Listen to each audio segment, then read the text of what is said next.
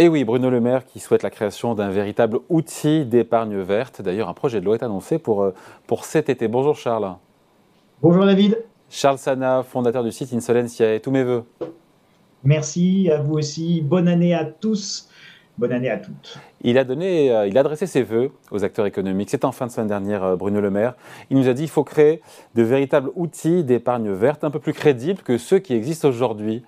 Euh, c'est ce que nous dit le ministre de l'économie. Il vise ce qu'on appelle le LDDS, le livret de développement durable et solidaire. C'est lui qui est dans le viseur?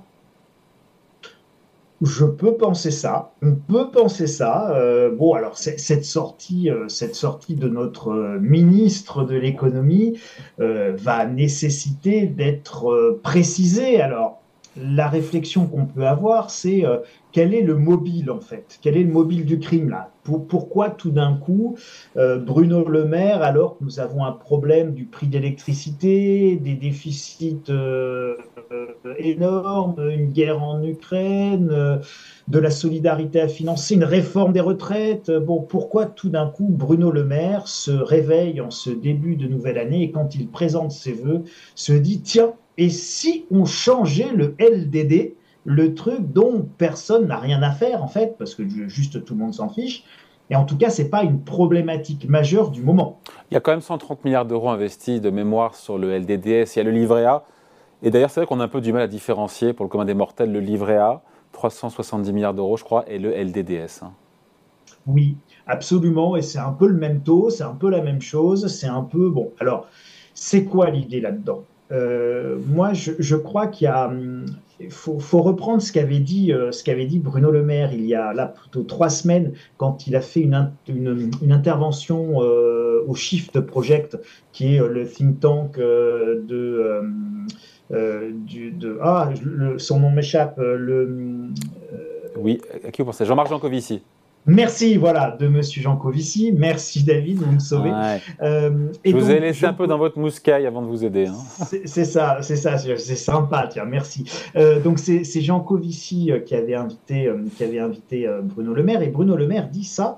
L'argent n'est pas un problème, on le trouvera toujours. Ce qui est important, c'est la manière dont les flux financiers sont orientés.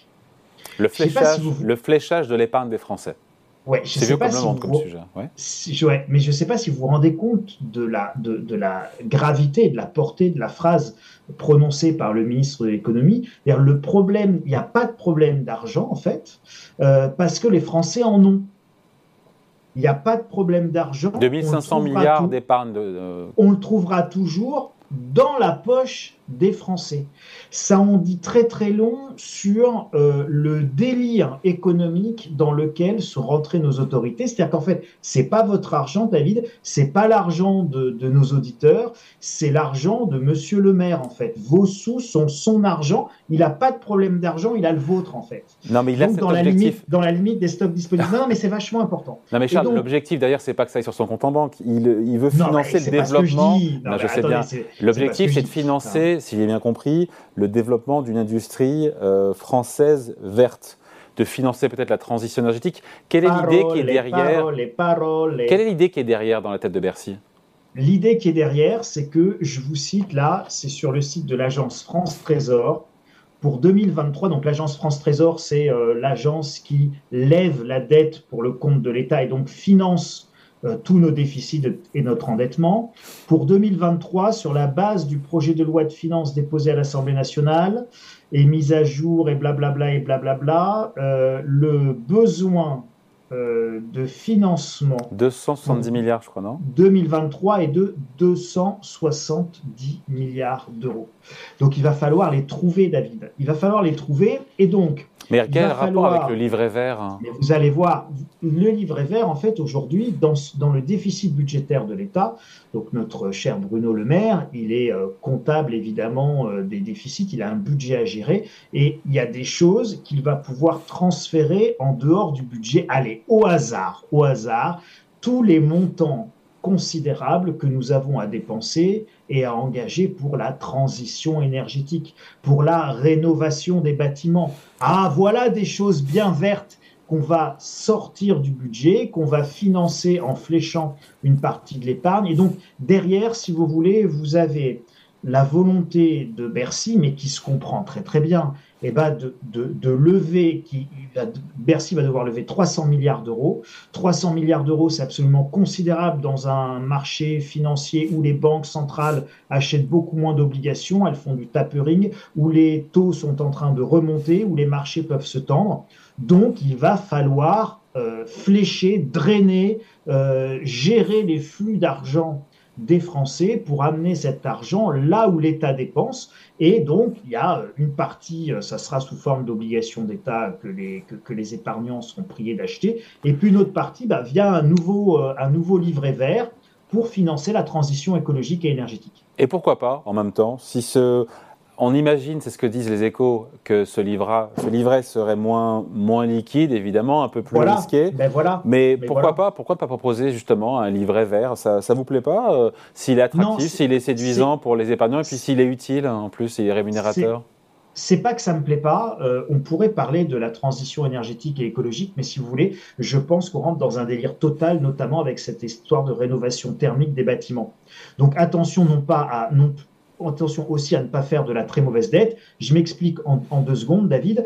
Euh, aujourd'hui, on va dépenser 500 milliards d'euros pour rénover nos bâtiments, alors qu'on pourrait dépenser 200 milliards d'euros pour construire 20 réacteurs nucléaires de nouvelle génération qui permettraient de tout chauffer sans avoir rien à isoler. Donc déjà, et sans, et sans faire plus de carbone, parce que le nucléaire, c'est décarboné. Donc déjà, on pourrait se poser la question même de la pertinence de la rénovation énergétique même, par, même en conservant euh, la vision euh, décarbonation de, notre, euh, de nos consommations énergétiques. Dans ce cas-là, il ne faut pas isoler, il faut mettre tout le monde sur des pompes à chaleur, tout le monde sur du chauffage électrique avec des capacités de production électrique. Et vous n'avez pas à rénover, vous avez à construire des, euh, construire des, euh, des, capacités de production électrique. On pourrait raisonner comme ça également. Donc attention, on est, on est euh, peut-être en train de faire des âneries intellectuelles pas possibles, et en tout cas financièrement, la rénovation énergétique des bâtiments, c'est certainement pas l'alpha et l'oméga et ça doit se discuter. Et ça doit pouvoir se discuter. Moi, mon point de vue, c'est qu'on est en train de faire une énorme gabegie financière et une énorme ânerie économique. Mieux vaut augmenter les capacités de production électrique décarbonée que de d'isoler euh, des bâtiments. Euh, donc voilà. Là aussi, drainer de l'argent des ménages vers des dépenses qui ne sont pas forcément pertinentes, qui vont être certainement remises en cause par l'impossibilité de cette transition telle qu'elle est, telle qu'elle est voulue pour le moment et qui se heurte au mur de la réalité avec les DPE qui sont c'est le grand n'importe quoi, etc., etc. Donc là, vous pouvez tout à fait drainer donc un livre, juste, des ménages donc un, livret vert, Donc un livret vert sur le principe, vous dites pourquoi pas, mais ça dépend pour financer quoi?